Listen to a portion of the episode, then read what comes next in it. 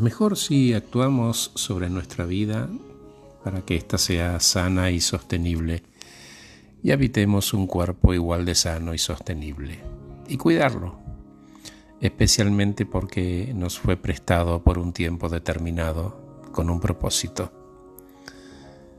Si bien todos estamos más y más comunicados por la tecnología, estamos menos y menos conectados emocionalmente, especialmente con nosotros mismos. Y fortalecer esa intimidad que nos juzga y nos abraza es precisamente lo que sana.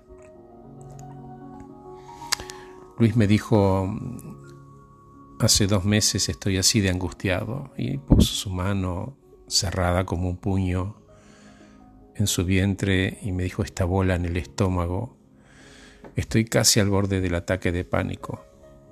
Y la pregunta fue, ¿qué pasó hace dos meses, Luis?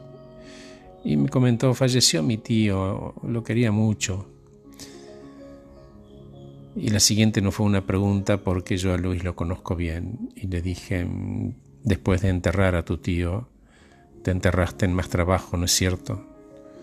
Bueno, Luis, tranquilo, tu tema no es pánico, es un duelo que no cerraste, ni lo sanaste. Y en ese estado que tratás de alejar, ocultás cosas y eso te provoca angustia. Vení, vamos a respirar juntos un rato. Y así hicimos, empezamos a respirar juntos. Y cuando nos animamos a reconocer el dolor y nos permitimos sentirlo, la ansiedad empieza a abandonarnos. Cuando entumecemos las emociones para no sentir, paralizamos todo el sistema. Intentamos frenar las malas solamente, pero en ese proceso caen también las buenas y positivas. Hay una gran relación entre la respiración, la ansiedad y la felicidad. Me gusta decir que respirar es la energía que nos renueva. Y le comenté a Luis todos expresamos más rápido enojo que dolor. Y te aviso que va a doler mucho. No sé cuánto tiempo, pero acá estoy. No me voy a ningún lado y vamos a pasar esto juntos. Algunas puertas se abren solo desde adentro.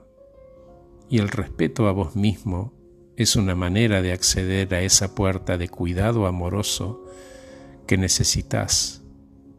Porque del otro lado está ese que te conviene abrazar y sostener. Gracias por escucharme. Acabo de regalarte este podcast titulado Angustia y Duelo. Que estés muy bien.